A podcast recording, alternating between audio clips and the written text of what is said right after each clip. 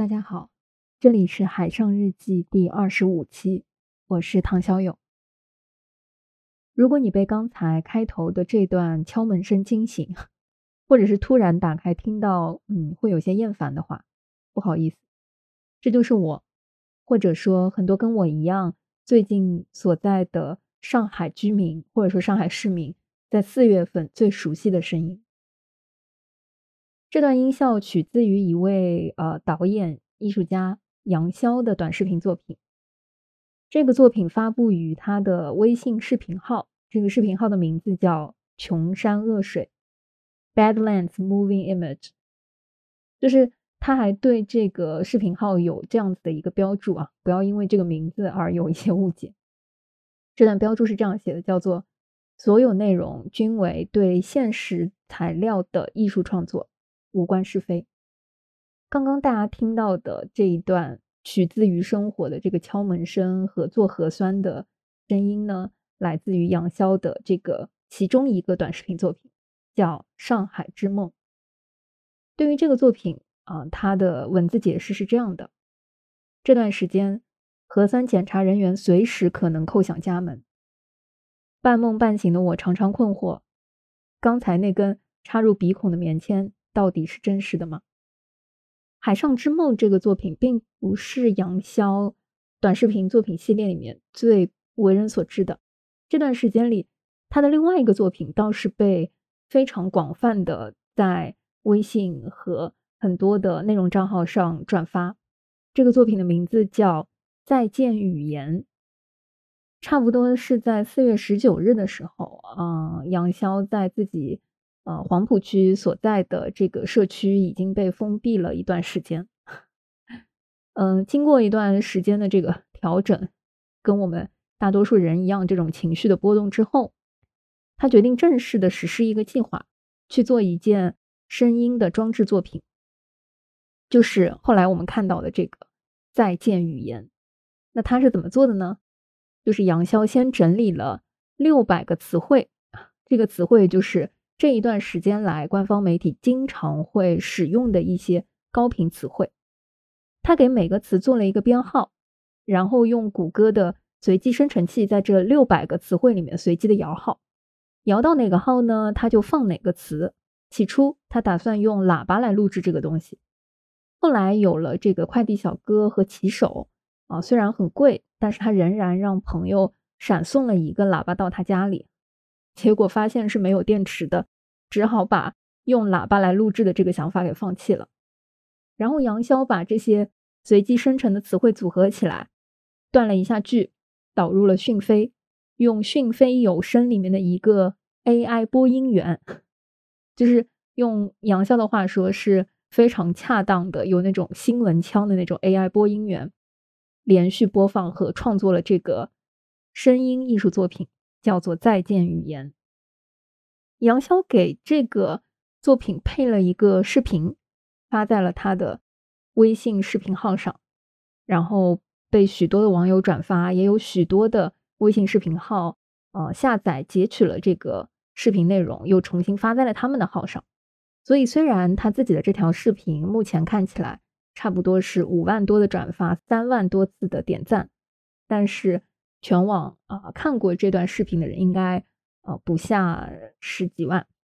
说实话，当初我没有在第一时间打开这条视频，嗯，因为这个视频的截图正是杨潇在他所居住的家里的窗口啊望出去的小区的景象，因为这个画面太过接近于 我我我这一个月所看到的。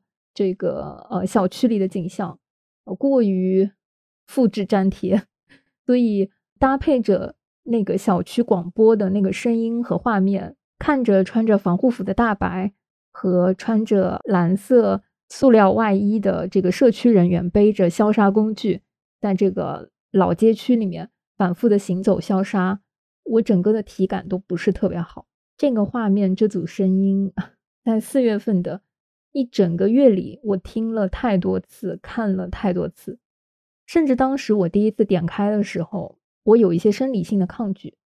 然后第二次在因为频繁的刷屏又点开的时候，甚至没有听出来，呃，视频的话外音和我平时呃所看的电视和最近所听到的一些呃官媒输出的这个内容有什么本质的不同？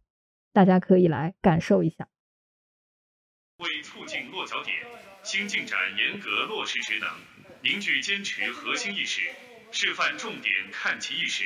聚焦体制机制，服从大局规律，拓展最大限度，逐步良性互动，排查生命线、责任线，大幅提高任务，严格重点负担影响力，狠抓落实业态，加强监测公民生死线，关心领导力，民族至上、集体至上，利益优先团圆，倡导弘扬决策部署，感召一股绳，制约攻坚克难，持续推进内在要求。严格落实，正视差距优化意识，发扬加快排查。不知道你听了这个音频是什么感觉？反正我第一次听的时候，真的没有觉得特别的违和，竟然觉得，哦，是那么的自然。不知道是我的问题，还是这个 AI 随机排列组合的问题。杨潇在他的呃这一段视频里面做了一个备注，他的描述是这么写的。再见语言这篇文章没有镜头，没有章法，却煞有介事，说不定更适合用来指导这场防疫战。相比于杨潇此前拍摄的那些传统电影，啊，封闭期间他的这些短视频的创作更为简短，更为直接，啊，可能一定程度上也更为激进。这个再见语言点赞人数就超过百万。事实上，出生于广西的。这个杨潇是二零一四年来到上海的，他在上海读研究生，毕业之后就留在了这里。去年他完成了一部啊与壮族地区的山歌集会有关的一个短片，叫《欢墟》，欢乐的欢，废墟的墟。杨潇本人也是《路边野餐》这个电影啊以及这个《南方车站的聚会》这部电影的执行导演。原先在今年五月份的时候啊，他会有一部新的短片。准备开拍，当然现在估计也是作罢了。嗯，我在四月二十七日发布的这个呃微信公众号“孤独图书馆”里看到对于杨潇的一篇采访文章。除了这几个视频的介绍之外，还看到了一组照片作品。之所以称它是作品，因为显然这里面的这些照片虽然看起来非常的日常，但是。又隐隐有一种非常吊诡的感觉，就是这个照片的那种质感，我觉得有一种熟悉的当代艺术作品，呃，作者性的那种表达，它跟所在的时代背景和这个照片这个作品所创作出来的动因是完全分不开的。杨潇的这几组照片可以这么来描述：有一些在面包机里放着的不是面包啊，而是。两盒莲花清瘟，煤气炉上啊放的那个锅子里，透明的这个锅盖下面啊不是什么肉啊菜啊，反正里面也是莲花清瘟。还有在一些啊床边、床头、啊厕所、啊柜子、猫砂盆里，都贴着我们在别的视频和一些照片、图片上看到过的那些同款封条。在这篇报道里，他提到说，这组照片是四月十三日和四月十六日杨潇在家啊创作的一些照片作品。他还给他们取了两组名字，前者莲花清瘟为主题的系列叫做物质，而由封条组成的这些系列照片叫做风控。我觉得非常有意思，这两个短视频作品和这些。照片作品可能算是我最近接触过的最新鲜、最时髦的当代艺术作品了吧。所以思考当下，表达自己的想法，或许这就是我理解的啊真正的当代艺术。今天我想要推荐给大家的，嗯，是一本书，也是原先四月份的时候，在这一个月我给自己定下了一个计划要去看的一个展览。这个展览叫做徐冰的语言。展览开始的时间其实是在二零二一年的十二月二十四日，展览即将结束的时间是在二零二二年的八月二十三日。之前我有一些偷懒，觉得这么长的展览周期、展览时间，我总有机会去看的，所以一直拖拖就没有在第一时间有机会去竞相饱览。但是现在，我觉得解封后的第一件事情，可能就是去完成这个心愿吧。谁知道看到这个展览的时间会不会真正的拖到这个八月份？二零二一年十二月二十四日的时候，去年年底。徐冰的大型回顾个展，就是徐冰的语言，是在浦东美术馆接替了此前的呃开幕展，成为了浦东美术馆新的一个主题展览。徐冰老师可以算得上是现当代啊艺术家里面非常有名的一个代表人物了吧？不管是在国内还是国外，他的许多作品，尤其是文字系列啊，受到了很多人的关注。也启发了很多后续的一些当代艺术作家。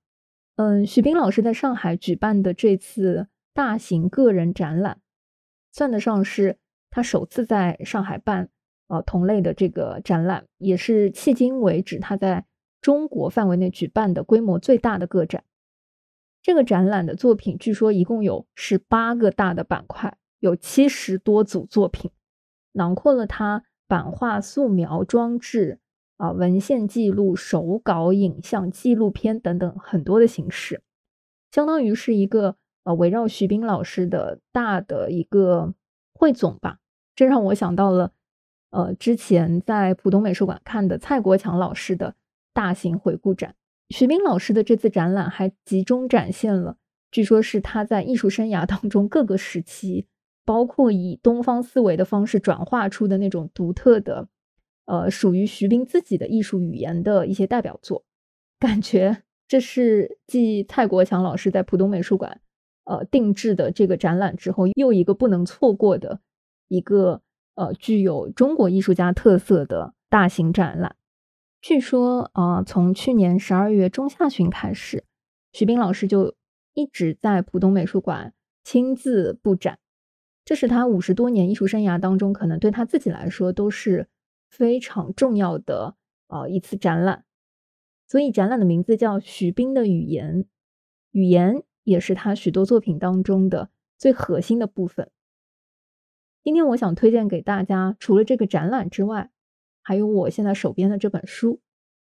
这本书的名字叫啊徐冰，我的真文字。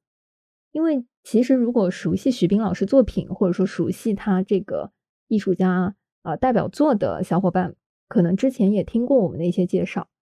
徐冰老师的天书、地书，呃，用他独特的艺术表达方式去呈现的一些，嗯，生搬硬造吧，或者说看不懂的，呃，完全创新的那些，呃，有中国汉字特色的艺术作品。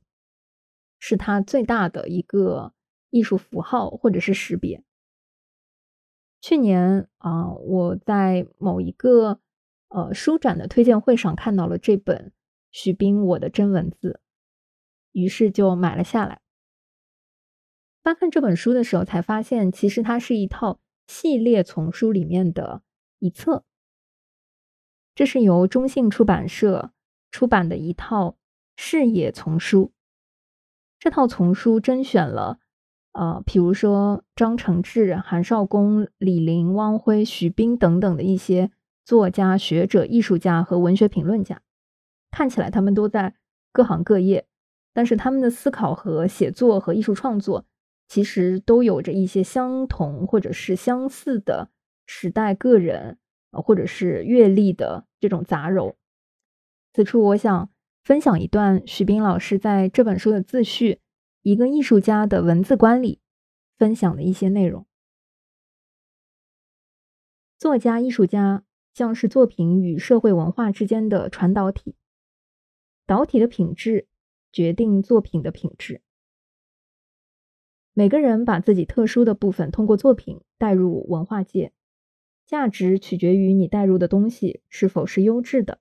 大于文化界现有的思想范围的，对人有启发的。总之，能否用一种特有的艺术手段将人们带到一个新的地方，在这里特有的艺术手段是重要的，这是艺术家工作的核心。你要说的话，在现有的词库中还没有，你就必须创造一种新的方法去说，从而扩展了旧有的艺术领域。写作一定也是如此。而作为每一个不得不接受天生性格和成长背景的人，我们有什么呢？靠什么创作呢？现在看来，对我有帮助的是民族性格中的内省、文化基因中的智慧和我们获得的有关社会主义试验的经验，以及学习西方的经验。这些优质与盲点的部分交织在一起的，构成了我们特有的养料。这些与西方价值观不尽相同的内容。比如与自然配合的态度、和谐中庸的态度、艺术为人民的态度，这些好东西似乎还没有机会在以往的人类文明建设中发挥作用。但显然，它是人类文明走到今天需要补充的东西。然而，这些东西怎么用？似乎我们又缺少使用的经验，因为在过去的一二百年里，我们只积累了学习西方的经验。我们传统中有价值的部分，必须激活才能生效。这是我的那些包括大量怪异文字创作的思想基础。这些认识一定也反映在我的写作中。有些人喜欢我的文字，我说我这是胶带材料题，听着就笑。我说用写胶带材料的态度写作就能写好，因为写胶带材料。性命攸关，要字斟句酌，不能浪费每一个字的作用。无心炫耀文采，唯一的目的就是把事情原委老实交代清楚，抓住仅有的机会，用这支笔让读者相信你。徐斌老师在自述里分享这本书的缘由。如果听到这里，你可能就已经能感受到这本书。嗯，整体的气质。去年我买了这本书之后，在第一时间就开始翻看，所以就更加期待在看完这本书之后，能够亲眼啊，在展览美术馆的现场感受徐冰老师的整个回顾创作。如果你还没有看过这本书，我推荐你在看展览之前可以体验一下。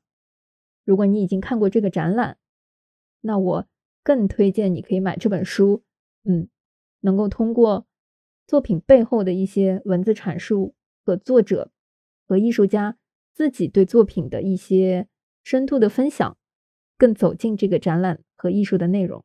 这本书分为上下两集，上集是徐斌老师的一些艺术随笔，下集呢则是关于他的一些作品的深度阐述。其实光是翻看目录。对我来说就已经非常好奇徐冰老师在这些随笔当中的他的思考了。比如说“九幺幺从今天起，世界变了”，比如说“齐白石的工匠之思与民间智慧”，又比如说“给年轻艺术家的信”，关于现代艺术及教育的一封信，这都让我在翻看这些文章之前就已经有了极大的好奇心。而对于他的这些下集中作品的阐述，就包括了天书、魔毯背后的故事，以及非常经典的地书作品。所以再一次推荐这本徐冰的《我的真文字》，配合在浦东美术馆 正在展览的，虽然是在封锁中的徐冰的语言一起消化。希望尽快解封的话，不用等到八月份。我们就可以近距离的去看一下徐冰老师的艺术作品。相信在此时此刻和当下走进美术馆的话，会有新的感触。许一个愿吧，希望我们五月美术馆见。今天的片尾啊，四月三十日，对我来说是封闭啊满月的日子，那就送上一首比较应景的歌曲吧。嗯，前面推荐的是杨潇和徐冰两位当代艺术家。那今天的片尾曲，我就想推荐的是周云鹏先生的作品《四月挽歌》。这首曲子去年网易云其实还能搜得到，不过现在应该有些可惜了。希望这首歌能够送给所有对艺术、精神力量依然心怀向往的朋友们。四月挽歌，平安喜乐。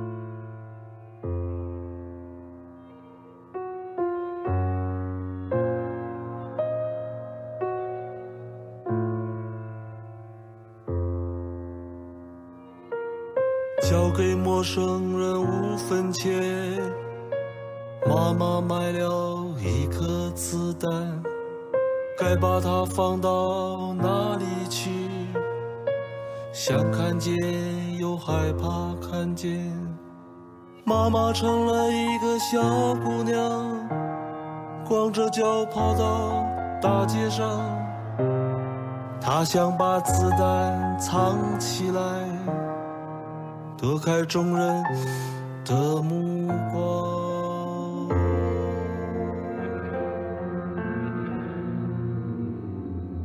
时间，请你停下，在四月的最后一天，让它跑完所有的街道。